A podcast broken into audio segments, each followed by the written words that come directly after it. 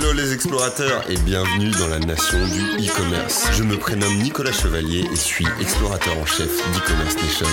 Dans ce podcast, je vous emmène dans les coulisses du e-commerce en France. Comme chaque mercredi, vous découvrirez des retours d'expérience exclusifs, des histoires inspirantes et des personnalités hautes en couleur. J'espère que vous êtes confortablement installés pour ce voyage au cœur de la nation du e-commerce. Bienvenue euh, chez e-commerce nation. Merci. Salut Nico, merci Bienvenue, à toi bienvenue à pour l'invitation. Deux personnes, donc euh, entrepreneurs, qui ont la vision sur cette transition un peu digi- digitale de tout type d'entreprise. Donc aujourd'hui, on va évoquer euh, voilà, le social selling, marque employeur et la conversion. Comment on, on arrive à vendre sans vendre, c'est un peu euh, la, la problématique d'aujourd'hui. Euh, si on prend un contexte aujourd'hui, quelles sont les problématiques par rapport à ça Est-ce que euh, vous trouvez que les, entreprises sont encore en, phase sur ces dynamiques-là, de se dire euh, je vais dégager de la valeur On l'avait évoqué voilà, lors d'un précédent podcast. Est-ce que les entreprises ont conscience qu'il faut développer la marque employeur, qu'il faut avoir une présence sur les réseaux sociaux Quel est un peu le contexte aujourd'hui bah là, du coup, moi, pour, pour la partie marketing que- que je maîtrise, clairement, non. Euh, Aujourd'hui, euh, effectivement, on en parlait dans un précédent podcast, les boîtes ont bien compris qu'elles devaient être présentes sur Internet, que ce soit pour gagner des clients ou pour recruter des collaborateurs. Par contre, elles n'ont pas du tout compris comment le faire. C'est-à-dire que aujourd'hui, beaucoup trop d'entreprises sont sur Internet pour vendre. Et l'idée, c'est voilà, c'est comme on va le dire dans ce podcast-là, dans ce podcast, dans ce numéro-là, c'est qu'on n'est pas là pour vendre, on est là pour apporter de la valeur et on est là pour essayer de gagner la confiance et, et convaincre euh, l'acheteur ou le collaborateur de nous rejoindre. Et ça, c'est vraiment essentiel. Aujourd'hui, moi, je vois trop de boîtes qui vont avoir un site internet, qui vont être présentes sur les réseaux sociaux et qui vont envoyer des emails Mhm. où elles ne font que parler d'elles et de Ouais. leurs produits et de leurs services.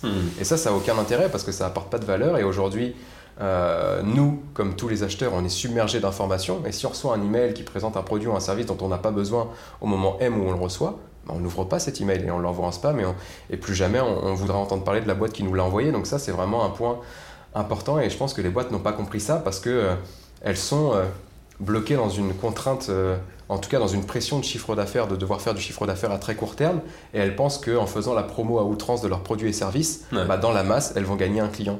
Bah, effectivement, oui, ça peut marcher. On peut très bien euh, euh, se mettre en slip sur le parvis de la mairie de Caen et, et gueuler euh, nos produits et services. On va peut-être gagner un client dans la journée, c'est possible. Maintenant, est-ce qu'on peut scaler le truc? Est-ce qu'on peut le faire à grande échelle? Je pense pas. Euh, donc voilà, le but vraiment du marketing digital et, et de la marque employeur en général, c'est de mettre en place une stratégie qui va nous permettre de, euh, de séduire à grande échelle, tout simplement. Même combat pour la marque employeur, c'est dur à grande échelle. Ouais, ouais, de manière plus, plus générale, euh, je pense aussi qu'il y a beaucoup d'entreprises qui sont perdues, Hmm. euh, notamment sur tout ce qu'on va appeler euh, la transition numérique et la transition digitale. Je choisirai le mot que vous voulez. Pour différentes raisons, c'est que pendant longtemps, en fait, ce qui a fait la valeur d'une entreprise, c'était l'argent. Hmm. C'est-à-dire que pour monter une entreprise, il fallait de l'argent. Une fois qu'on avait de l'argent, on montait une entreprise, on pouvait éventuellement acheter des stocks, acheter des machines, euh, embaucher, on pouvait vendre, et globalement, va dire qu'on était assuré de fonctionner, mais c'était pas loin. Ouais. Et ça, c'était avant. Hmm. Ce qui a changé, c'est qu'aujourd'hui, l'argent, c'est plus le facteur. Ouais. Euh, parce que l'argent, euh, je vais peut-être choquer des gens, mais il n'est pas si compliqué à trouver. Et monter une boîte, c'est pas si compliqué à faire. Notamment dans des domaines technologiques ou autres, où euh, les banques sont beaucoup moins frileuses, où on peut même avoir des levées de fonds ou des choses comme ça sur, sur une bonne idée. Donc si l'argent fait plus la différence, ce qui va faire la différence, c'est le produit, l'idée, l'exécution, donc la valeur. Hmm. Sauf que euh, les entreprises d'avant ont du mal à le comprendre et en gros, quand on leur a parlé de transition numérique, euh, bah, ils ont compris qu'il fallait avoir un site web, euh, avoir une page Facebook, avoir n'importe quoi, donc ils l'ont fait Ouais.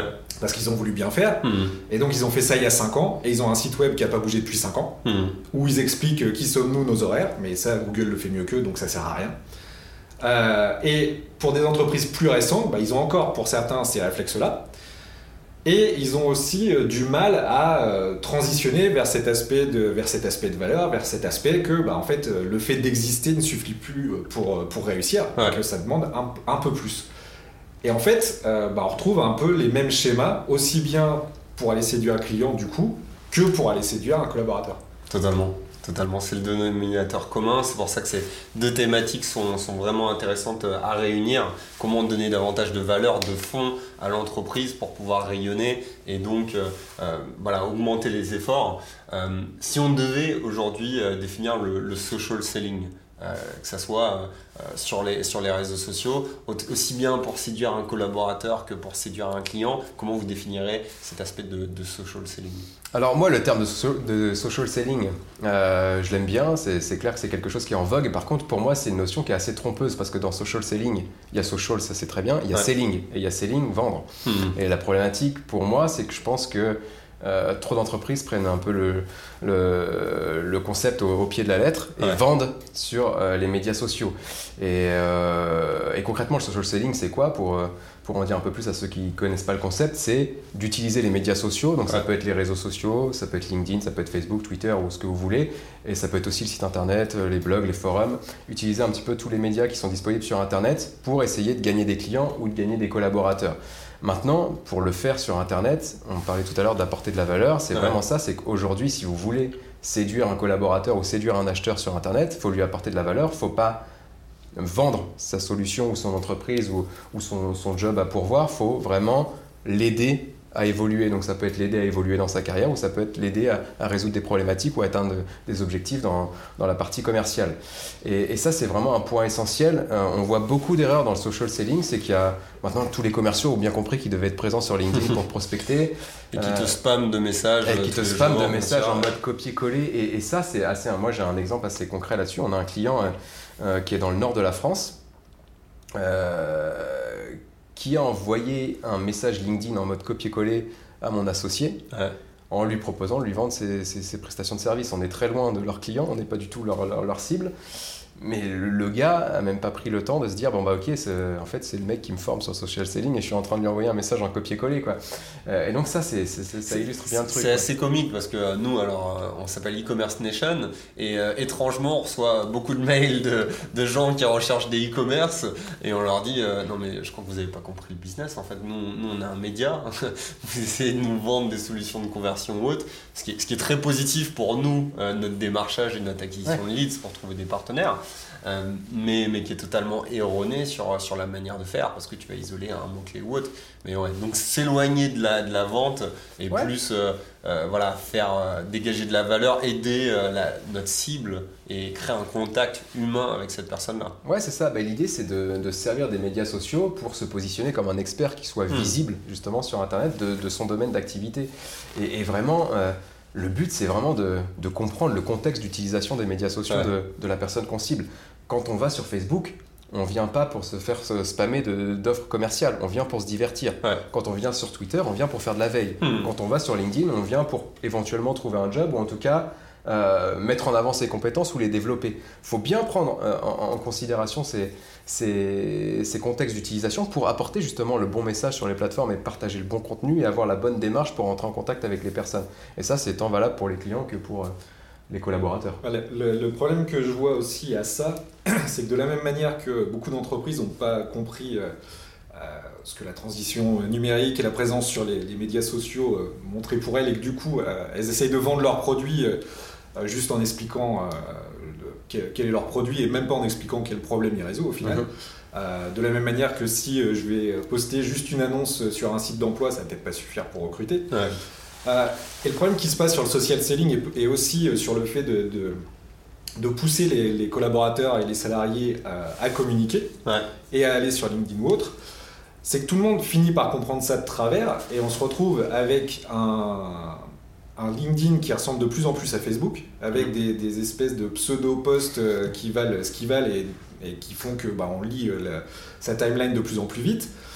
Et aussi qu'on prenne ça comme euh, bon bah donc pour euh, recruter euh, je dois pas juste parler de mon produit donc je dois être inspirant donc je dois être un leader. Alors déjà note pour tout le monde on n'est pas tous des leaders et c'est mhm. pas forcément grave ça n'empêche pas d'être un bon collaborateur un très bon manager ou un très bon patron de boîte. Quant à certains leaders qui sont portés au nu pour leur capacité de leader renseignez-vous un peu sur la vie qu'ils faisaient vivre à leurs employés et vous verrez que je suis pas sûr que vous liez de cet homme là ou cette femme là bref donc on se retrouve avec tout un tas de gens, euh, notamment des, managers ou des vendeurs, qui veulent absolument devenir des leaders d'opinion, des influenceurs, qui vont poster dans ce sens-là, hmm. et on n'y comprend rien. On n'y comprend rien, ça parle pas de la boîte, ça, ne parle pas de leur message. On voit bien. Alors, le, cas typique, c'est euh, le truc super inspirant, mais ça fait la 28e fois que vous le voyez. Quoi. Hmm. Surtout dans la journée. Il y a une vidéo qui est à la mode, voilà c'est la même chose que euh, euh, qu'une pub que vous feriez pour votre produit euh, ou sur votre site e-commerce, vous avez copié un autre. Ouais. Euh, à l'époque, c'était un truc qui me faisait rire, mais à l'époque où il y a eu la mode de, de Happy de Pharrell Williams, Hmm. je sais pas combien de vidéos d'entreprises corporate vous avez vu où les mecs dansaient dans les couloirs en chantant I'm happy, c'est super. Bah, c'est la même chose que sur un site e-commerce ou n'importe quoi, avoir le même bandeau déstockage, on fait des soldes, on fait machin, mais vous voyez la même image Photolia euh, ou Pixabay que tout le monde a. Hmm. Et le réflexe que vous avez immédiatement, c'est bon, non mais c'est bon, j'ai vu la ficelle. Euh, donc soit ton produit il est top du top et je vais te l'acheter, soit non, je vais passer parce que tu es en train de me parler comme à n'importe qui. Hmm. Donc et, il faut euh, cette notion sociale est vraiment super importante Ouais. et, et vendre son produit c'est pas sale et en parler c'est pas sale, mais il faut le faire intelligemment. C'est vraiment cette notion là qui est pas qui est pas aisée aujourd'hui. Totalement, et euh, ce qui va être intéressant, c'est de voir ce parallèle avec la marque employeur. Est-ce qu'on a ce même discours, c'est-à-dire euh, euh, pour recruter quelqu'un, est-ce que je dis euh, ouais, je cherche quelqu'un, je cherche quelqu'un, ou est-ce que je dégage mes valeurs? Quelle est la, la vision différente sur les réseaux sociaux? En fait, la, la marque employeur, pour résumer, on, on va dire que c'est du marketing RH. Ouais, Et pour faire, pour expliquer un peu d'où- ça peut venir, on l'a dit tout à l'heure, juste vendre et juste vendre son produit, ça suffit pas. Il faut expliquer qu'il y a une valeur ou autre. Et euh, vous avez beaucoup de- de- de- d'entreprises qui aujourd'hui vous expliquent que vous devez être une expérience. Avant Ouais. même d'être un produit, vous devez être une expérience. Et c'est ça que vous devez faire vivre aux gens. Euh, ce qui explique peut-être la désertion, par exemple, des grandes surfaces ou des choses comme ça, bah, parce qu'on n'y on vit pas grand-chose, Ouais. on ne vient que consommer. Alors que si vous allez dans un magasin euh, où on va savoir qui vous êtes, on va prendre euh, vos informations, on va vous proposer le bon produit, ou un marché aussi. Je, je voyais ça, un marché où tu as un lien, une expérience totalement différente. Tu ouais. vas avoir une discussion, on va s'intéresser Ouais. à toi autre. On peut même pousser ça jusqu'aux salles de cinéma. Si aujourd'hui on a des salles de cinéma qui proposent des expériences avec des fauteuils en cuir, la petite bouteille d'eau, vous prenez du vent, vous avez du bruit, vous êtes secoué, etc. C'est pas pour rien, c'est parce que c'est une expérience que vous pourrez pas avoir à la maison. Donc aujourd'hui, pour vendre à un client, il faut pas juste avoir un produit, il faut avoir une expérience. C'est toujours les mêmes exemples, mais si je vous prends Apple, oui, vous rentrez dans, dans un magasin Apple, vous vivez, vous vivez une expérience. Rien qu'à ouvrir la boîte de votre téléphone ou de votre iPad, vous vivez une expérience. Mm. C'est pas emballé euh, à la va-vite comme euh, un Motorola ou ce genre de choses. Donc ça, les entreprises, petit à petit, commencent à le comprendre. Et je dis encore, je dis pas que c'est facile, hein, mais petit à petit, commencent à le comprendre que cette notion d'expérience client, elle est importante pour vendre. Sauf qu'il se passe quoi? Un collaborateur, dans sa vie quotidienne, il est client. Hmm. Il commence à vivre des expériences. Ouais. Il commence à avoir l'habitude qu'on lui demande des choses en Hmm. tant que client. Il commence à avoir l'habitude de pouvoir laisser un avis sur ce qu'il vit, sur ce qu'il produit. Et quand il arrive au boulot, quand il est habitué à utiliser une application qui se passe bien, ou en, ou en deux clics, il va arriver à retrouver quelqu'un qu'il n'a pas vu depuis 10 ans, ou il va arriver à réserver ses vacances. Quand il arrive le lundi au boulot et pour réserver une salle de réunion, il faut qu'il remplisse 4 feuilles à 4, il dit non mais là j'ai un problème, Hmm. j'ai pas mal d'expérience. Ouais. Quand ça se fait que dans ma vie perso, je vis des expériences plus sympas que ce que je vis au boulot. Ouais. Et finalement, on a un peu de ça. C'est-à-dire qu'aujourd'hui, euh, on a des outils, on a des expériences dans les magasins, dans n'importe quoi, qui sont plus fun, plus intéressantes, et on a besoin de ça. On est dans une économie de service. Ouais. Euh, le produit suffit pas, on est beaucoup plus sur une économie de service, donc ça suffit pas. Et les gens, pour travailler dans une entreprise, demandent une expérience, et l'expérience, ça peut être simplement euh, qu'est-ce que je vais vivre, comment je vais y vivre, c'est quoi les missions, c'est quoi les valeurs, et on retombe finalement sur ce qu'on va essayer de vendre à un client. Ouais. C'est-à-dire nos valeurs sont celles-ci, notre mission c'est celle-ci, ah oui ça me parle donc je vais acheter ton produit, ou ah oui ça me parle donc je vais y travailler.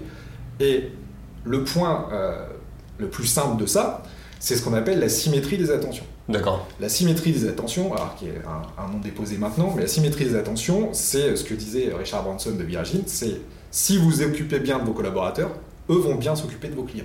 D'accord. Parce qu'au final, le collaborateur, ça va être le premier client de l'entreprise. Que Ouais. le client va acheter avec de l'argent, le collaborateur, il va l'acheter avec son engagement, son temps et son envie. Et on ne peut pas se contenter, de la même manière qu'un client, et c'est exactement ce que disait euh, Ludo, de la même manière qu'un client, on ne peut pas se contenter de dire écoute, mon produit est super, achète-le. Parce qu'il a trop de moyens de le benchmarker, il a trop de moyens d'avoir d'autres produits. Aujourd'hui, Mhm. on a une économie qui permet ouais. d'autres produits. Bah, c'est la même chose pour une entreprise. On ne peut pas juste dire bien, j'ai un poste. Et pour le faire à une certaine échelle, voilà, ce, ce type de mécanisme, euh, il y a une notion, c'est la culture. Que ce soit par rapport aux collaborateurs ou par rapport aux clients, c'est ce qui permet d'être un peu plus scalable, échelonnable, de dire je veux propager des valeurs à travers mon écosystème interne et que ces valeurs se propagent dans l'écosystème externe. Ouais. Euh, Du coup, par rapport à ça, je pense que euh, la marque employeur, c'est c'est également un, un point essentiel, donc effectivement pour fidéliser les collaborateurs, mais aussi pour en recruter. Et le, problème, et je pense que toi, Guillaume, tu, tu, valideras ça, c'est que aujourd'hui, les boîtes ne vont communiquer sur leur marque employeur, ou en tout cas sur leur, sur leur boîte d'un point de vue euh, collaborateur, que quand il y, a, il y, a, un poste à pourvoir. Alors, non seulement je valide, et le parallèle avec les clients est le même, c'est-à-dire qu'ils vont parler de leur entreprise ou faire de la pub que quand ils ont un produit avant. Exactement. Et là, du coup, moi j'aime bien faire le parallèle avec l'inbound marketing. L'inbound marketing qui consiste vraiment à attirer des clients euh, via Internet. Je pense qu'on peut vraiment appliquer ce concept-là au, RH et via le concept d'inbound recruiting notamment. C'est-à-dire qu'aujourd'hui, une boîte, elle a des besoins en recrutement qui sont plus ou moins réguliers. Et, mais dans tous les cas, elle vise des candidats qui ne sont pas euh, forcément euh, à la recherche d'un emploi au moment où ils vont diffuser l'offre.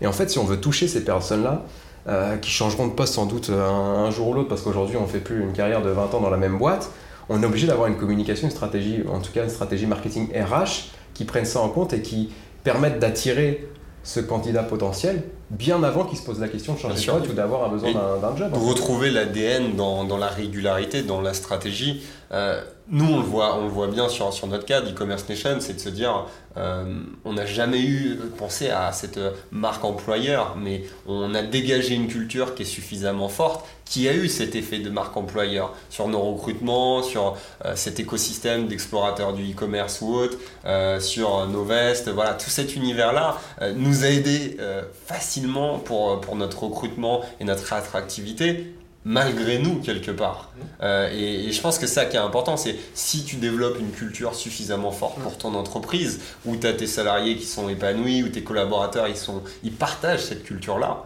en fait, elle rayonne et donc ça constitue naturellement une marque employeur. Mais, que tu le souhaites ou non, de toute façon, une marque employeur, tu en as une. C'est comme une réputation. D'accord. La, marque employeur, ça, ça, reste une réputation et tu en as une. C'est-à-dire qu'on va savoir, aujourd'hui, euh, enfin, les gens ont les moyens de parler, ont les moyens de s'exprimer. On parlait tout à l'heure des avis euh, Amazon. Aujourd'hui, vous avez des sites comme Glassdoor ou Viadeo euh, qui a complètement switché son modèle et qui devient une plateforme où on va pouvoir noter ses expériences. Vous avez des plateformes qui permettent aux stagiaires même de dire est-ce que la boîte est bien pour faire un stage ou autre. On connaît le nombre d'entreprises qui vivent quasiment qu'avec des stagiaires, il ferait bien de se pencher sur ce qu'on dit d'eux. Donc on a trop de moyens de s'exprimer pour, euh, pour que ça puisse rester en l'état. Donc euh, déjà une marque employeur, on en a une, qu'on le veuille ou non. Après la, la, démarche de la marque employeur ou du marketing RH, c'est un peu comme dans le marketing, euh, où on va même travailler sa, réputation ou sa réputation, de le formaliser un peu plus et d'en faire une stratégie, notamment pour éduquer aussi les collaborateurs, ou qui derrière vont pouvoir, comme on en parlait dans le social selling, diffuser ces messages-là. Pour revenir à ce que tu disais sur, sur la culture, la culture, oui, elle, est, euh, elle est importante, hmm. c'est une partie de, la chose. Déjà, elle va s'écrire au fur et à mesure, euh, il y a beaucoup de choses qui vont, qui vont entrer en ligne de compte mais c'est aussi ce qu'on dégage. On parle bien de marque employeur, c'est-à-dire à quel point on va, on va plaire aux gens et à quel point juste le produit ou juste la marque suffit pas. Je vais reprendre l'exemple euh, d'Apple et euh, je vais prendre l'exemple de, de, l'iPhone et de, et de l'Android. Vous avez deux cultures complètement différentes. Hmm. Et quelqu'un qui va vous défendre Apple, je le dis d'autant plus que moi je suis plutôt pro Apple et que mon associé, lui, est, pas du tout. Donc on a des grandes discussions là-dessus. Mais quelqu'un qui va défendre Apple va, va pas va vous défendre les produits, va dire que c'est bien autre, mais ce qu'il va défendre, c'est l'état d'esprit qui est derrière. C'est-à-dire, c'est fait pour moi, ça communique avec tout, euh, tout mon écosystème, quand j'appuie, ça marche tout de suite, et puis au niveau du service, c'est euh, intraitable, dès que j'ai un problème, TNT arrive, on me le change, super, voilà. Donc on va vous vendre le service quasiment plus que le produit. Et c'est comme ça que ça va être défendu, même si les prix sont trop chers ou autre. Quelqu'un qui va vous défendre Android, euh, notamment chez les développeurs ou autres, euh, c'est souvent des gens plus bidouilleurs, des gens qui vont dire oui c'est moins cher, oui mais moi t'as vu, euh, mes trucs je peux installer ce que je veux, je peux le craquer, je peux avoir un SDK et machin. Il y en a pas un qui a raison et l'autre qui a tort. C'est une notion de qu'est-ce que j'attends de mon produit, qu'est-ce que j'en veux. Hmm. C'est la même chose pour une entreprise. Pour une entreprise, il n'y a pas de bons collaborateurs, de mauvais collaborateurs, de bonnes entreprises, de mauvaises entreprises. Il y a des gens qui sont faits pour aller ensemble. Je vais reprendre un exemple qui va te parler parce que c'est toi qui me l'as donné. Quand tu arrives à un point où les gens aiment tellement ce que tu fais parce que tu as communiqué, comme on le disait euh, en, inbound, tu as communiqué en amont, mais sans, même sans le, mentaliser, même sans le mhm. vouloir. Tu as tellement communiqué sur ce que tu étais, ce que tu renvoyais, que ce soit sur les réseaux sociaux ou même ça se sent dans ta manière d'écrire, dans des blogs ou autres, que tu as des gens, dès qu'il y a une opportunité d'un nouveau poste, ils essayent de rentrer. Et je crois que tu as quelqu'un qui a postulé au moins deux ou trois fois avant que tu le prennes et finalement tu vas faire, bah, il doit vraiment avoir envie de venir Bah, en fait, c'est ça. Et la notion de marque employeur, euh, lui doit entièrement raison euh, sur, sur, le côté euh, inbound. Il ne faut pas, euh, il faut pas attendre d'avoir un poste.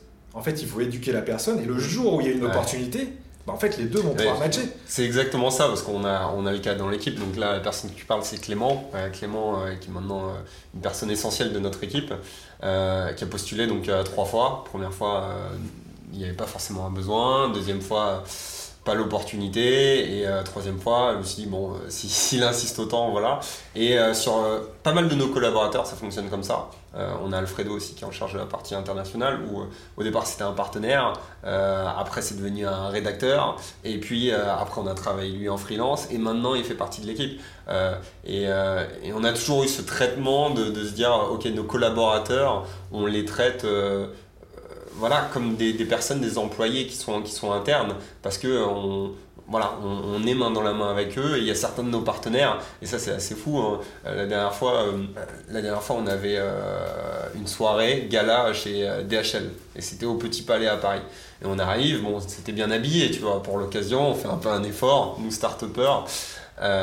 Et en fait, on arrive et il, fait, y avait le directeur marketing et commercial de DHL France. Dit Ah, je croyais euh, vous auriez mis vos vestes et tout, euh, comme ça on n'aurait pas pu vous rater et tout. Euh, mais, mais parce qu'en fait, ça, devient tellement dans notre culture et nos partenaires viennent nous demander aussi euh, les, vestes ou autres qu'on se rend compte en fait des, bénéfices euh, et de l'authenticité derrière. Parce que quand tu as d'autres acteurs, que ce soit autant pour le recrutement que pour la vente, et ben en fait, tu as une identité propre. Et en fait, ça, ça fait la différence parce qu'il y a beaucoup de boîtes qui l'ont pas forcément travaillé, cette identité, sans aller jusqu'à l'étape. Nous, on n'est pas allé jusqu'à cette étape de marque employeur, on est allé plus sur cette logique de, de culture interne. Euh, mais en fait, cette culture, euh, si elle est bien définie et en adéquation avec, euh, avec ses valeurs, et ben, elle impacte tout l'écosystème qu'il y a autour de la boîte. quoi. Mais quand on parlait de, de- de culture, il y a des notions qui sont très importantes dans la culture. Alors, il y a notamment l'histoire. C'est important d'avoir un mythe, comment ça s'est passé, qui, pourquoi. et l'histoire, ça va aussi jusqu'à la vision, jusqu'où on veut aller. Et il y a aussi tout ce qui va être euh, rite et rituel Ouais. et symbole. Hmm. Et dans le cas de vos blousons, c'est exactement ça. C'est-à-dire qu'on a un symbole fort. Euh, et si vous prenez toutes les grosses marques, que ce soit d'un point de vue marque employeur ou d'un point de vue euh, marque euh, produit, les symboles sont forts. Vous allez reconnaître une marque de loin, c'est les fameux logos culture pub où il suffisait de changer, on reconnaissait quand même la marque, Ouais. il n'y a, pas de problème. Euh, L'exemple que nous on donne souvent, c'est euh, par exemple GSF, Ouais. euh, l'occurrence euh, c'est du nettoyage euh, plutôt industriel, donc en- du ménage on va dire, et où pourtant ils ont une marque employeur très forte avec euh, des blues, tout est logoté GSF, ils ont des actions pour leurs collaborateurs, et pourtant c'est les gens qui font le ménage. Et ces gens-là vont vous défendre l'entreprise en vous disant c'est super, c'est génial, GSF c'est les meilleurs, etc. etc. Et c'est cette notion-là qui est importante. L'autre exemple qu'on a eu, c'est d'intervenir dans une entreprise sur ces sujets-là, et, euh, et on a quelqu'un qui, qui vient nous voir et qui nous parle de Sodebo. Hmm. Et elle nous vend Sodebo, mais alors c'était le top, c'était super, c'était des super produits, s'il faut acheter c'est Sodebo ou autre. Et euh, en l'occurrence, on intervenait chez des vétérinaires. C'est un gros problème de recrutement. Bref. Euh, et on lui dit, bah, vous y travaillez pas parce que vous êtes vétérinaire si vous êtes là. Il dit, non, c'est mon mari. La marque employeur était tellement forte, c'était tellement Ouais. bien fait, que c'est son mari qui y travaillait. Et elle a convaincu tout le monde autour de la table que Sodebo c'était génial. Mais là, du coup, je pense qu'il y a un point qui est vraiment essentiel par rapport à ça, c'est que, comme tu le disais un peu aussi tout à l'heure, Nicolas, c'est que que ce soit les clients, les collaborateurs, les partenaires, les freelances avec qui vous bossez, euh, tous les gens qui gravitent autour de votre entreprise, en fait, finalement, ce sont une seule et même communauté aujourd'hui. Mhm. C'est-à-dire qu'on doit avoir une stratégie qui est globale et qui soit alignée aussi d'un point de vue marketing et d'un point de vue marketing RH. Ça, On on peut pas mentir. Il y a, il y a trop de ponts. Euh, voilà, les, Et- les gens vont pouvoir s'exprimer. et- et surtout que euh, l'image d'avoir une entreprise dans une boîte noire, elle est finie.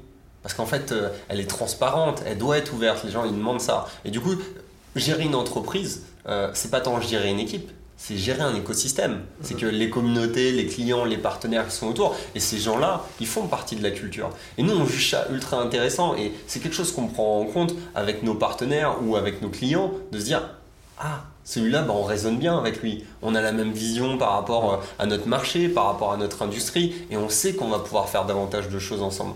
Donc cette logique, je pense, entrepreneuriale, je pense sur les entreprises aujourd'hui qui, qui prennent bien le pli du numérique, c'est qu'ils sont plus dans une logique auto-centrée sur leur entreprise. Mm. Ils sont sur une logique de se dire, euh, Non, je dois, je dois être euh, vraiment à l'écoute de tout le monde et, euh, et, je suis en train de constituer un écosystème culturel autour d'une vision et cette vision, euh, voilà, elle doit rattacher des personnes et on doit limite se poser une question si notre vision et notre culture ne rattachent personne autour, si nos collaborateurs externes ou nos partenaires ne résonnent pas avec nous sur certains sujets.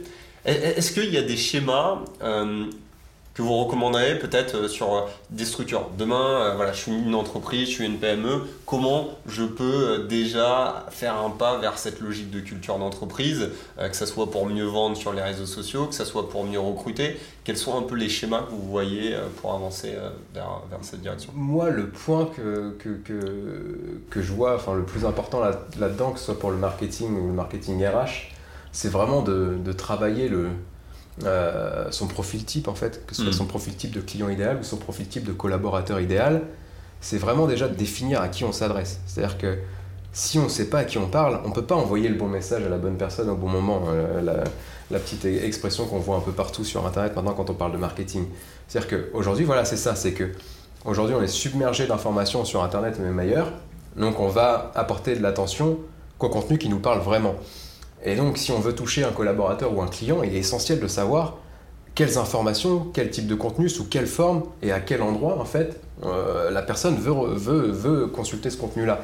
Et je pense que ça, c'est vraiment un point essentiel que, que les entreprises vont, vont, vont pas prendre en compte. C'est-à-dire que, bah oui, elles vont faire leur fiche post, oui, elles vont faire euh, des emails ou quoi pour leurs clients et, et, des actions pour essayer de gagner des clients, mais elles ne se posent pas la question de savoir quelles informations le client, le collaborateur veut recevoir, sous quelle forme et à quel endroit.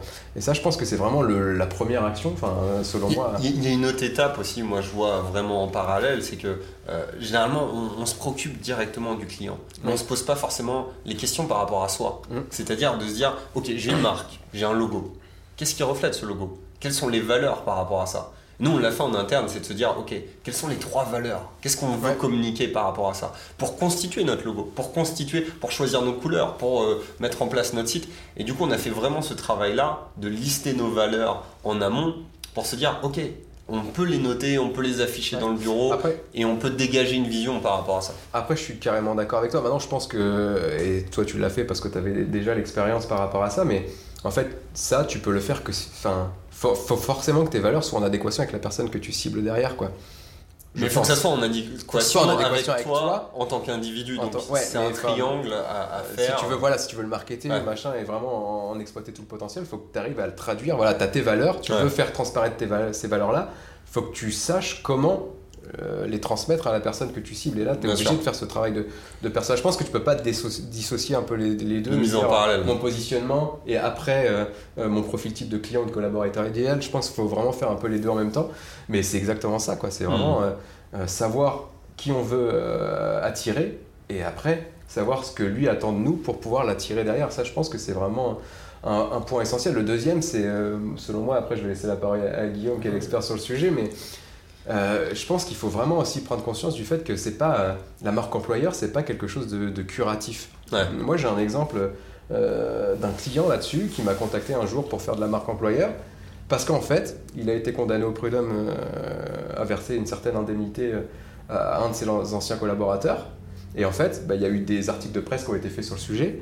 Et euh, bah, ces articles de presse se sont retrouvés positionnés numéro 1, numéro 2, numéro 3 sur Google. Et quand on tapait le nom de cette marque-là, bah, il y avait les trois, euh, euh, les trois articles de presse qui arrivaient. Quoi. Et mmh. forcément, un, collaborateur qui se dit J'ai vu une offre chez machin, euh, bah, je vais me renseigner sur machin et je tape machin sur Google et que je vois qu'il a été condamné au prud'homme à verser une grosse somme d'argent, je bah, je vais pas postuler chez lui. quoi.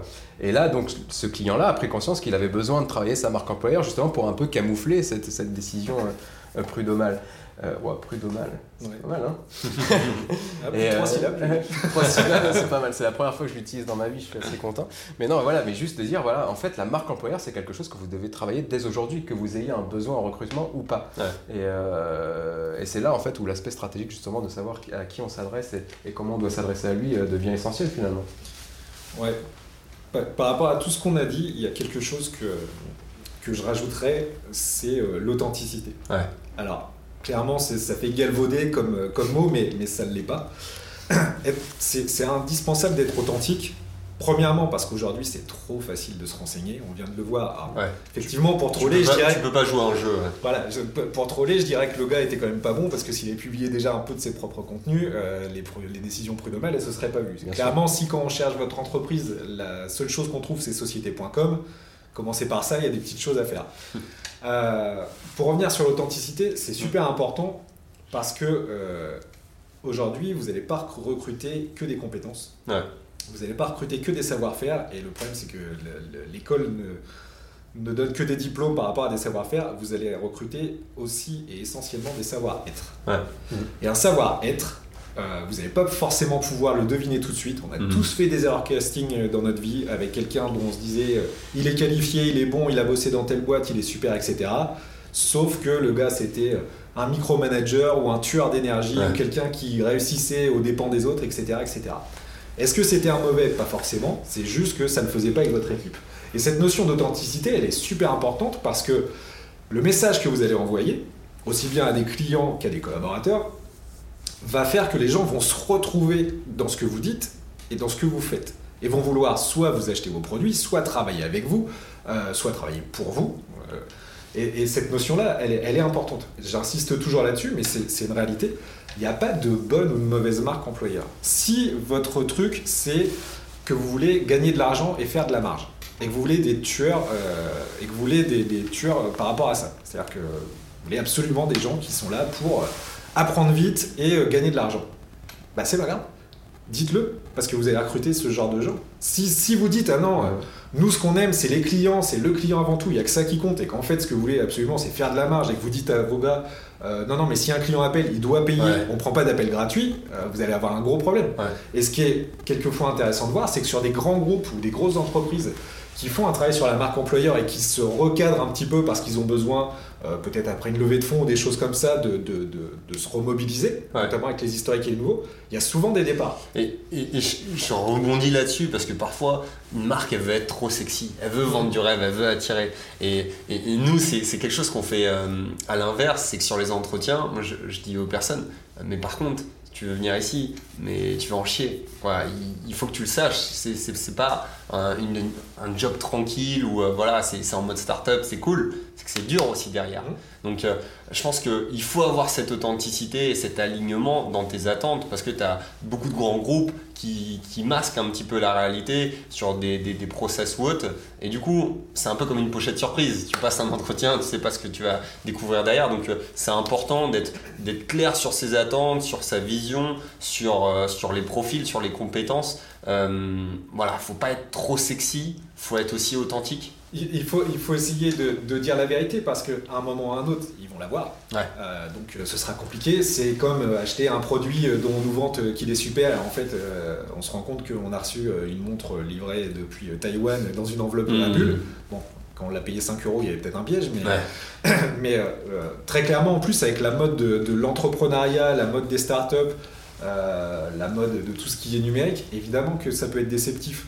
Euh, tous les e-commerçants qui vont nous écouter, euh, on sait comment ça se passe. C'est difficile dans l'e-commerce. On sait qu'une grosse partie, c'est pas le côté euh, je vais faire du référencement et YOLO, ça va être marrant. Il y a une grosse partie, c'est je vais saisir mes produits. Il y a une grosse partie catalogue. Je vais expédier mes Euh, colis parfois. Je vais faire une logistique euh, qui va être, qui va être l'enfer. Quand ça va être euh, Noël, je vais pas vivre. Quand je vais arriver le lundi matin et que je vous souhaite d'avoir 200 commandes, bah vous avez pas de vie parce que euh, il, faut, il faut préparer les commandes et qu'après il y a du support parce que les gens rappellent et qu'il y a des changements de loi qui vont faire que maintenant il y a 31 jours, etc., etc.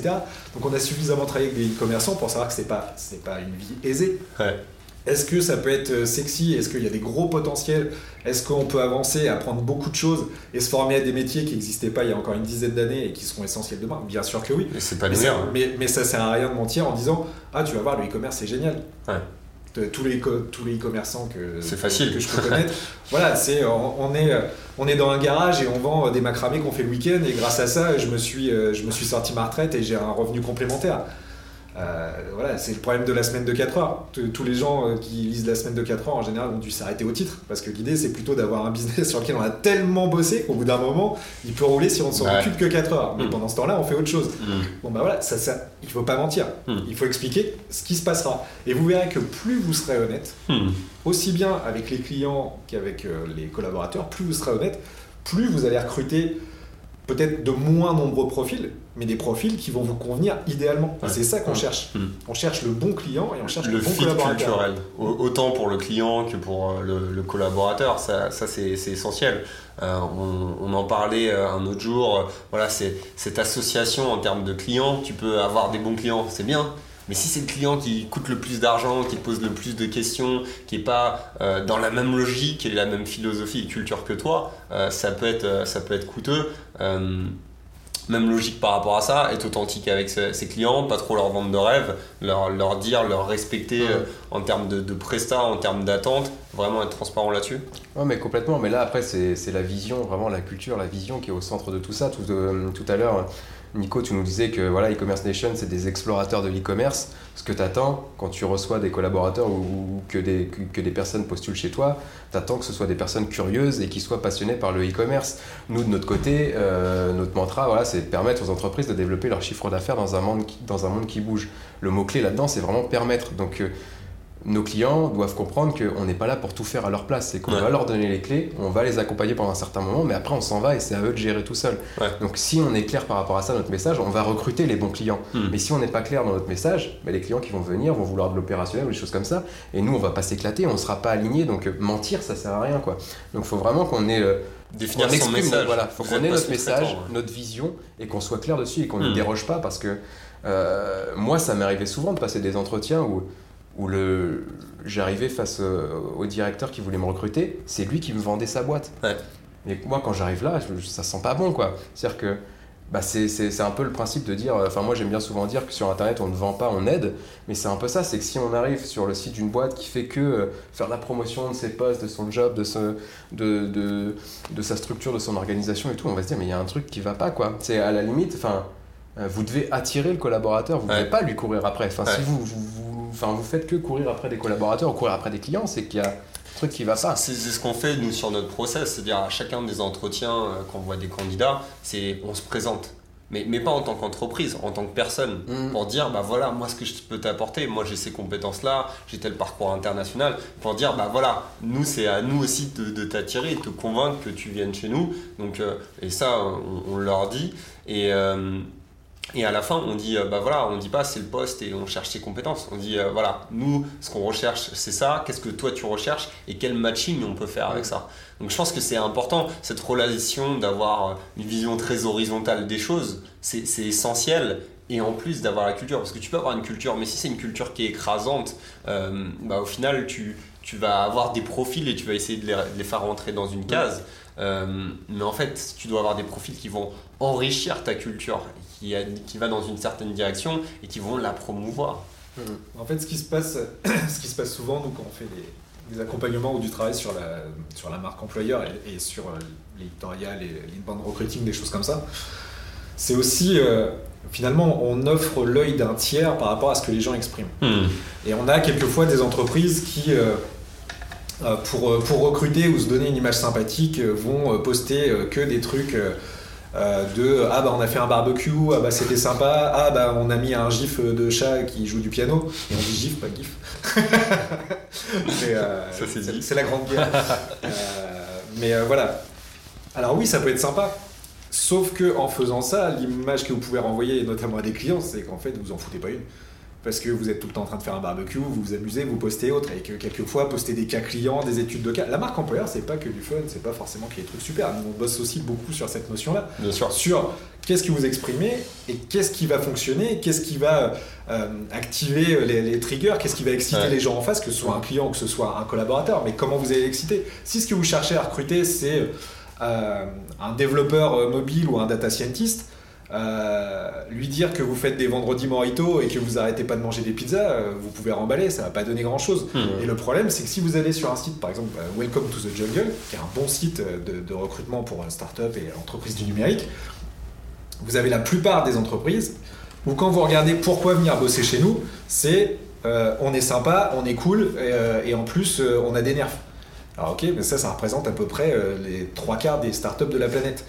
Euh, vous séduirez beaucoup plus les gens en disant euh, on a des systèmes où on va être à l'écoute, euh, vous avez du temps pour travailler sur vos projets, on vous paye des formations, vous pouvez aller à des conférences, on a une bibliothèque gratuite, on vous donne, je sais pas, 100 euros par mois que vous pouvez utiliser pour un projet de l'entreprise ou pour soutenir une action caritative, etc. C'est ça qui parle.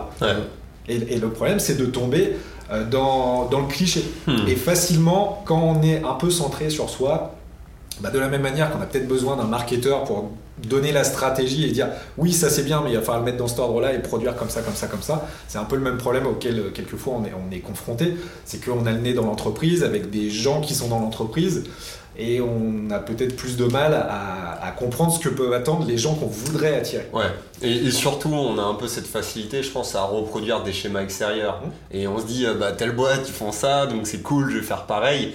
Mais, sauf que c'est pas la même sensibilité. Si on n'a pas le même rapport euh, à ses collaborateurs, à ses partenaires, euh, ça sert à rien de forcer sa nature. C'est comme euh, voilà, du relationnel avec ses amis ou autres. On va pas proposer de faire un, saut en, parachute si notre pote a le vertige. Donc c'est pareil avec ses collaborateurs. On va pas les mettre, je sais pas, dans, dans, un certain contexte qui peut être difficile pour eux et pas en adéquation avec leurs valeurs personnelles. Donc je pense que de, de, de forcer sa culture, c'est pas très bon. C'est plus de, de faire un état des lieux. Euh, nous, ce qu'on a fait, on avait fait un petit exercice pour, pour pousser un peu cet aspect de culture, de marque employeur ou autre. Euh, pour Noël, on avait, j'avais demandé à l'équipe, pour vous, e-commerce nation, c'est quoi? Donc euh, chacun, de manière anonyme, écrivait sur, sur un papier. Être un bon explorateur, c'est quoi? Écrit pareil sur un papier. Des, petits euh, éléments comme ça, parce qu'en en fait, la culture, c'est pas tant à moi de l'imposer. En fait, euh, comme tu le dis, elle, elle, est, déjà là. Mm. Et en fait, il suffit juste de, de, poser les questions et de la matérialiser pour en voir un peu les, contours et donc pour, pour dégager un peu une énergie qu'on peut partager en, en extérieur. C'est la même, euh, c'est la même co-création qu'on peut retrouver avec des clients, c'est-à-dire leur demander que représente l'entreprise pour vous, quelles sont les valeurs les plus fortes, sur quoi on est bon, euh, sur quoi euh, c'est quoi votre vision de l'avenir ou autre. Et comme je le disais, quelquefois il y a du travail sur la marque employeur qui, alors plutôt sur les grosses entreprises, mais va déboucher sur des départs. Hmm. Parce que les gens, en fait, peut-être des historiques, se retrouvent plus dans la nouvelle orientation ou se retrouvent plus dans ce qui a été formalisé. Alors, le gros problème de cette partie-là, peut-être plus encore qu'avec les clients, c'est qu'il y a de l'humain euh, et qu'il y a du management et que c'est quelque chose à gérer. Donc ça, c'est une part non négligeable du problème mais euh, finalement c'est sain. Et en plus, c'est pas parce qu'ils partent que ça va devenir des détracteurs de l'entreprise. C'est aussi ça qu'il va falloir comprendre. Donc là, on est, on est encore sur une autre notion, mais euh, cette notion de co-création, euh, Ludo pourra en parler en, marketing, mais on, retrouve ça de demander l'avis au client, pas forcément pour faire exactement ce que dit le client, parce que le client, il n'a pas, il pas toujours idée de ce que vous pourriez produire, de ce que vous pourriez proposer, mais pour en tout cas avoir un, feedback, un retour de ce que les gens attendent et de ce qu'on représente pour eux. Ah oui, complètement. Après, moi, si je retiens un truc de ce que tu as dit, Guillaume, c'est que si on est, euh, on dit GIF, on postule pas chez QDIFA. si, on peut, mais il y aura un gage. D'accord, bon, ça va, c'est cool. Non, mais c'est exactement ça, c'est ce qu'on disait un peu tout à l'heure, c'est vraiment euh, comprendre aussi euh, ce que veut notre client idéal ou notre collaborateur idéal pour voir justement comment on peut, on peut répondre à ça et, lui apporter ce dont il a besoin et, et ce qu'il attend et de la bonne manière. Quoi. Très bien, je pense qu'on a couvert pas mal de sujets. Euh, une question pour euh, voilà, avancer euh, sur, sur, notre échange et puis après pour finaliser, comment convertir sans vendre? Parce qu'il me semble que c'est un peu la problématique aussi bien au niveau RH, ne pas vendre sa boîte mais montrer qu'elle a de la valeur, ne pas vendre ses produits mais montrer qu'ils ont de la valeur, qu'il y a des retours au niveau de la communauté, au niveau des acteurs, qu'on a des retours de ses collaborateurs. Donc au final, on maîtrise pas le process, on se met en arrière, on laisse la culture parler mais comment on, le maintient et comment tout ça s'illustre pour euh, attirer de nouveaux collaborateurs et de nouveaux clients? Alors la, première notion qui me viendrait, et ça va te parler Nicolas, euh, c'est la notion de communauté et la notion d'ambassadeur. Mmh. Si votre marque, si vos produits, si vos services et de l'autre côté, si l'expérience est de l'autre côté, si ce que vous faites vivre, si votre type de management, si votre ambition, si votre manière de, faire euh, avancer vos collaborateurs sont suffisamment bons, euh, parlent suffisamment aux gens que vous avez en face, ils vont devenir des ambassadeurs. Ils vont participer à une communauté, ils vont devenir des ambassadeurs et ils vont communiquer pour vous. Et c'est exactement, et on va reboucler sur le social selling, c'est ce qui devrait se passer. C'est-à-dire que les gens sont tellement fans de vous. Euh, je vais prendre l'exemple en, pour du e-commerce. on a des cas où des clients vont se plaindre d'un Ouais. produit et la marque a même pas besoin de répondre. La communauté va dire non, c'est toi qui sais pas t'en servir parce que c'est vraiment un super produit, j'en Ouais. suis content, etc. va s'auto-réguler. euh, Voilà. Quand vous en arrivez à un niveau comme ça, Ouais. fonctionnez au top. Vous avez des solutions comme Tokiwoki qui permettent euh, d'avoir des chats en ligne Ouais. où les personnes qui répondent en face, c'est pas votre service marketing, Hmm. c'est votre communauté de clients. Ouais. Vous avez ça chez Leroy Merlin ou autre où en fait on va vous dire bah non, prends pas telle perceuse, prends celle-là parce qu'elle est mieux. Ouais. Rien vous convaincra plus que ça parce que c'est quelqu'un comme vous. Vous allez avoir votre. On est un animal social, on a besoin de, de- de voir des gens qui nous ressemblent. Donc on se dit c'est un client, il est comme nous, il n'a pas de raison de me mentir. S'il me dit que cette perceuse-là elle est mieux, je vais prendre cette perceuse-là. Et c'est pour ça que même quand on est dans le e-commerce, même quand on est dans le numérique depuis des années, quand on va au resto ou quand on va à l'hôtel, ben on va sur TripAdvisor où on Ouais. va regarder les avis parce que on fonctionne tous pareil. Et ben c'est pareil pour l'intérieur de l'entreprise.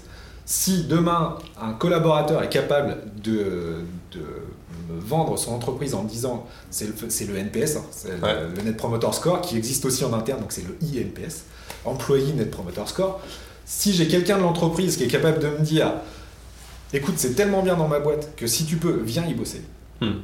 Ou vous publiez une petite annonce et vous avez un collaborateur qui dit ouais super opportunité. Alors un collaborateur, on est d'accord, c'est pas qu'un salarié, hein, c'est votre entourage, Ouais. un partenaire, n'importe quoi, qui dit super euh, super annonce, euh, je- jetez-vous dessus, euh, c'est une super idée ou autre. Vous aurez toujours des meilleurs profils qu'une annonce dans Pôle Emploi, dans Indeed, dans ce que vous voudrez. Parce que en fait, ça viendra de la base et ça viendra. T'as une prescription euh, qui, est, qui est- qui est naturelle. Exactement. Et, et- et je pense que c'est intéressant d'écouter ce feedback. C'est-à-dire, moi, ce que j'aime bien, c'est voir comment mes collaborateurs ils pitchent, c'est-à-dire un événement, Et- comment ils expliquent la boîte. Est-ce que euh, le descriptif il est dans cette lignée-là? Est-ce qu'il raconte une histoire? Est-ce que euh, voilà, c'est en adéquation avec tes valeurs? Ou est-ce que c'est un discours qui est un peu parsemé? Et je pense que ça, c'est c'est vraiment clé à, à comprendre. Euh, mais comment on arrive à un ambassadeur?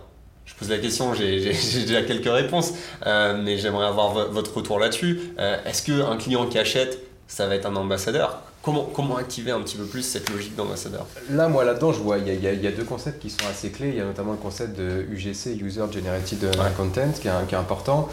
Et euh, ça consiste en quoi? Ça consiste à inciter, inciter vos clients à faire la promotion de vos produits, que ce soit de laisser un avis sur les réseaux sociaux, sur votre site web, que ce soit à participer à un témoignage client ou des choses comme ça. Même une photo Instagram où ils sont en train d'utiliser le Instagram. produit. hein, Exactement. Et, et là, tout, tout va passer par l'incitation en fait et la fidélisation. Et, euh, et là, il y a un point important. Euh, là, je parle d'un point de vue clientèle. Euh, moi, je me souviens d'un client qui m'avait dit on a un gros problème chez nous, c'est que euh, nos clients ne reçoivent qu'une communication par an, c'est Mhm. la facture. Et ça, c'est hyper parlant parce que c'est le cas dans, je pense, peut-être dans 90% des boîtes. Ouais. C'est-à-dire qu'on a, on, a bataillé, on a gagné des clients, on sait que gagner un client, ça coûte plus cher que d'en fidéliser un. Ouais.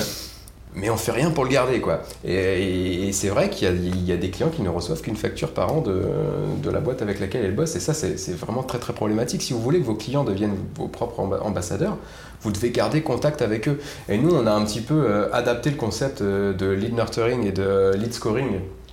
Euh, qui est valable pour euh, tout ce qui est génération de leads au niveau marketing automation, on l'a adapté aux clients. Ouais. C'est-à-dire que nous, on parle de customer scoring et de Hmm. customer nurturing. C'est-à-dire qu'on va faire un scoring qui va essayer de, de, de mesurer euh, le, le- le niveau de satisfaction de nos clients. Ouais. Et en fonction de ce niveau de satisfaction-là, on va lui envoyer des chaînes d'emails euh, pour lui apporter euh, soit des compléments d'information pour qu'il puisse utiliser mieux un produit ou qu'il puisse mieux profiter d'un service, euh, pour essayer de lui vendre des choses peut-être complémentaires ou en tout cas pour euh, augmenter sa durée de vie en fait d'un point de vue d'un point de vue client. Donc ça c'est- comme ça en fait que vous allez réussir à fidéliser vos clients parce que vous vendez un produit ou un service, mais derrière, vous lui vendez aussi ce que tu disais tout à l'heure, une expérience. C'est-à-dire Ouais. que euh, moi, j'avais un client qui, qui, qui- qui bosse dans, dans tout ce qui est running, ça va te parler un peu, Nicolas, Ouais.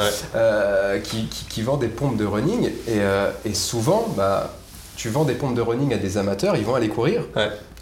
Et le lendemain, ils ont des cloques partout. Quoi. Ouais. Ils vont aller sur, euh, sur, euh, sur, sur ta page Facebook ou sur ton, ton site web, ils vont dire Mais putain, vos pompes, c'est de la merde, j'ai des cloques au pied, machin. en fait, c'est juste parce que tu sais pas courir. Ouais. Et si derrière, à ce mec-là, tu lui envoies régulièrement des astuces pour bien courir, euh, bien s'échauffer, euh, peut-être aussi acheter la bonne paire de chaussettes parce que c'est important. Ouais, et et Bah d'être là, à tu l'écoute. vas, euh, D'être- à l'écoute. euh, voilà, moi, je connais bien ce- cette industrie-là. Si demain tu vends une paire de chaussures et que tu as une veille euh, sur Instagram euh, dès qu'il y a un post avec le hashtag ou qui identifie ta marque, Ouais. bah, tu peux dire Oh super, euh, qu'est-ce que vous avez pensé de cette paire de chaussures? Et, et là c'est génial parce que dès lors que tu as cette démarche-là, le client, il a besoin d'attention. Et, tu dis ça. Et, moi, j'avais commandé, euh, par exemple, un matériel high-tech en ligne, tu vois. Euh, c'était une petite caméra pour faire des lives et autres. Euh, et je l'avais j'avais commandé sur un site. c'était pas sur, sur Amazon, c'était un site français qui vendait de l'high-tech. Et je passe ma commande, tout se passe très bien. Et je reçois un appel. Et, et, en fait, c'était la boutique qui m'appelait. Il me disait Ouais, voilà, vous avez commandé tel produit. Je voulais juste m'assurer que c'était le bon produit, que vous avez les bons éléments et autres. Et j'ai fait Waouh, c'est génial, quoi. C'est génial parce que et du coup je suis je suis un fervent euh, voilà admirateur maintenant de, cette marque et si je dois recommander du matériel je suis plus enclin à, l'acheter là-dessus. Mais du coup c'est cette logique de, de, faire un effort supplémentaire que tu vas peut-être pas avoir de ROI mais en fait le ROI euh, c'est la confiance de l'utilisateur, c'est-à-dire de le transformer en ambassadeur. On dit euh, quand on demande quel est ton ROI, quel est le ROI de, de ton ami? Bah, tu mesures pas le ROI de ton ami, qu'est-ce qu'il va t'apporter ou autre. Donc un ambassadeur, c'est exactement pareil. Si, si tu rattaches quelqu'un en tant qu'ambassadeur, eh ben, ça sera une force de vente pour toi, ça sera peut-être un client un certain jour, mais au final, tu agrandis ton écosystème. Et nous, c'était une obsession au sein d'e-commerce nation. Moi, ce que je disais à tout le monde, notre objectif, c'est pas de vendre. On s'en fout de, vendre, de trouver de nouveaux partenaires. Notre objectif, c'est d'avoir des ambassadeurs. Je veux que les gens qu'on rencontre, ils kiffent notre projet et ils kiffent notre équipe. Ça, c'est le top. Une fois qu'on est là, voilà, le, reste sera que positif parce que dès lors qu'on on aura euh, un modèle économique qui sera plus détaillé ou autre, tu as le contact avec les gens. Et ça, c'est le plus dur à voir, c'est de créer un relationnel. Donc, c'est, je pense, quand on est une marque ou une entreprise, pour transformer quelqu'un en ambassadeur, c'est euh, de trouver une manière de développer ce relationnel, qui soit soit via mailing, soit via de l'UGC, que ce soit via des petits commentaires sur les réseaux sociaux, mais en fait de d'en faire plus que ce qu'ils pourraient avoir avec Amazon, avec n'importe, ou plus différent. Je vois des e-commerçants qui font euh, euh, des, des box par exemple et qui mettent des petits mots, des petits mots manuscrits. Et ça paraît rien, mais ça crée une relation personnalisée et on se dit, euh, bah ouais, j'ai un contact. Et après, je suis euh, bah, l'entrepreneur qui gère euh, le site e-commerce sur Instagram. Je vois qu'il paquette chez chaussettes et tout. J'ai un contexte qui est totalement différent. Et quand j'en parle, bah, je raconte son histoire. Je dis pas juste euh, j'ai acheté une paire de chaussettes sur, sur tel site. Quoi. Après, il y, a, du coup, pour même appliquer ce, concept-là à, tout ce qui est collaborateur, il y a le concept d'employé advocacy que, que, tu connais bien, Guillaume, qui est essentiel. C'est que Aujourd'hui, vos collaborateurs doivent être vos premiers ambassadeurs. Et, ça, c'est pareil, en mettant en place des, actions d'incitation euh, pour faire la promotion, pour, pour, peut-être même, ne serait-ce juste les former à utiliser les réseaux sociaux pour qu'ils les utilisent de la bonne manière et tout ça. Ça, c'est des, petites actions que vous pouvez mettre en place assez rapidement. Mais l'employé advocacy, aujourd'hui, c'est vraiment essentiel. Pourquoi? Parce que l'acheteur, il n'est pas dupe. Il sait très bien maintenant que quand il a abonné une page Facebook ou quand il reçoit un emailing d'une marque, que ce soit un message à forte valeur ajoutée ou un message promotionnel, il sait que finalement le but ça sera de lui vendre quelque chose. Par contre, quand c'est un collaborateur qui va relayer un article de blog ou qui va relayer une photo ou je sais pas une vidéo d'un événement qui s'est passé en interne et tout, il se dit pas, bah, le collaborateur, il fait ça pour que derrière l'entreprise vende. Il fait, il fait ça parce qu'il a kiffé le truc. C'est ultra contre nature parce que, en fait, pour les entreprises, il dit Ah, faut que je vende, faut que je vende, faut que j'augmente mon chiffre d'affaires. Euh, mais en fait, il faut que j'aille dans la direction opposée. Donc, c'est-à-dire, il faut que je détache de cette perception de, de conversion pour les utilisateurs pour mieux convertir, pour avoir une meilleure relation, pour pouvoir convertir sur la suite. Donc euh, c'est un peu, c'est un peu l'histoire. Euh, euh, on, est normand, donc l'histoire de la vache. Tu essayes de la pousser, elle résiste, mais tu tires la queue et elle va avancer. Donc en fait, tu as un peu une psychologie inversée par rapport à ça, qui est, qui est assez essentielle. Et il y a beaucoup de boutiques physiques qui le comprennent maintenant. C'est-à-dire je vends euh, du running, euh, je vais, je vais organiser des sorties pour courir. Euh, donc je crée de la valeur, je crée un lien avec les, utilisateurs et après quand je vais lancer de nouveaux produits, bah, ils vont être au courant par rapport à ça. Donc cette logique communautaire, elle est, elle est essentielle et, et, j'insiste sur le fait, voilà, comme on en avait parlé, qu'elle doit être authentique parce que c'est impossible d'avoir de, l'engagement sans de l'authenticité sur Internet, c'est pas possible.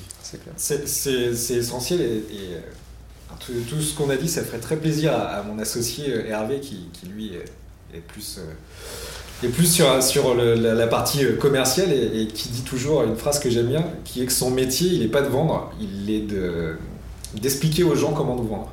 Il est d'expliquer aux, gens comment ils peuvent parler de nous et comment nous vendre. Et c'est exactement ça, et la plupart des, des gens qui nous contactent, euh, nous contactent pas sur des pubs ou des choses qu'on a fait, mais parce Ouais. qu'on a été recommandé Mm. et parce qu'on a été, des gens étaient capables de leur dire, bah, si tu as telle problématique, telle problématique, écoute, Qdify peut quelque chose pour toi. Ouais. En tout cas, renseigne-toi. Et s'ils peuvent pas t'aider, ils, pourront dire qui pourra. Et déjà, euh, voilà, on retombe sur le côté aide.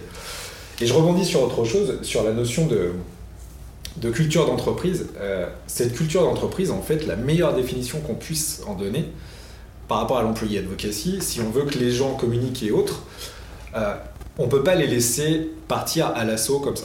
Parce que sinon, ils vont publier tout et n'importe quoi et ça va pas aller. Et c'est comme tout, oui, il faut des, gui- des guidelines. Et c'est aussi à ça que sert la marque employeur, c'est-à-dire à dire oui, ça c'est nos valeurs, non, ça c'est pas nos valeurs, oui, ça c'est notre vision, ça c'est pas notre vision. ouais.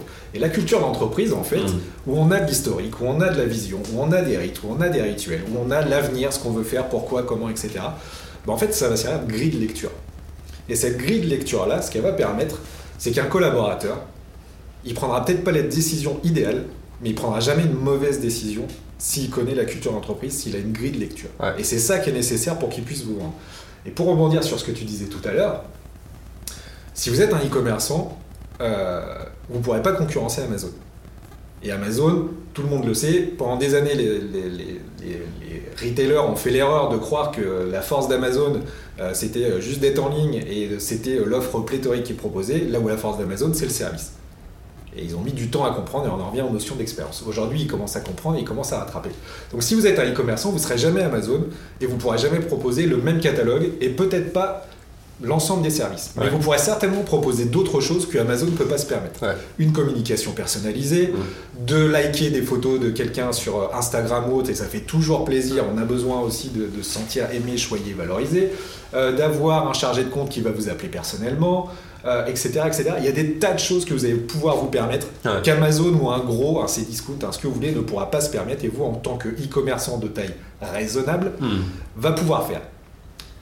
Bah, en tant qu'employeur, c'est exactement la même chose. Mm. Vous ne serez pas Google, vous ne serez pas Air France, vous ne serez pas Renault, mais il y a des tas de choses que vous allez pouvoir proposer que ces entreprises-là ne peuvent pas proposer. Mm. Vous allez pouvoir proposer peut-être des choses avec les conjoints, peut-être des expériences que les autres pourront pas avoir, peut-être de l'autonomie, peut-être de la responsabilité, etc., etc., que ces grosses boîtes-là ne pourront pas vous proposer immédiatement.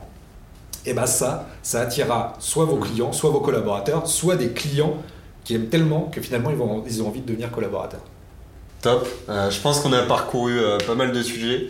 Euh, social selling, marque employeur, on a ré- réussi à réunir ces deux univers qui voilà, ont un dénominateur commun, que ce soit la, la culture, pour pousser davantage cette, cette conversion indirecte, on va dire, euh, quel- quelque part. Euh, très bien, monsieur, je vous remercie pour, pour cette émission. Merci à toi. Merci à toi. J'invite nos auditeurs bah, voilà, à découvrir davantage sur, sur vos profils. Donc Guillaume Lenné de, de Qdify et euh, Ludo Salen de SLN Web. Sur les réseaux sociaux, vous pouvez les retrouver, découvrir leur contenu et d'autres informations sur ces thématiques-là. Donc je vous remercie, je vous dis à- à très vite. À très bientôt, Nicolas. Merci à toi. J'espère que ce podcast vous a plu. Je vous donne rendez-vous la semaine prochaine pour la découverte d'une nouvelle personnalité. N'hésitez pas à vous abonner au podcast des explorateurs du e-commerce sur votre plateforme préférée et à partager sur les réseaux si vous avez apprécié cet épisode. A très vite pour de nouvelles aventures et n'oubliez pas que l'exploration se poursuit sur e-commerce nation. Bye.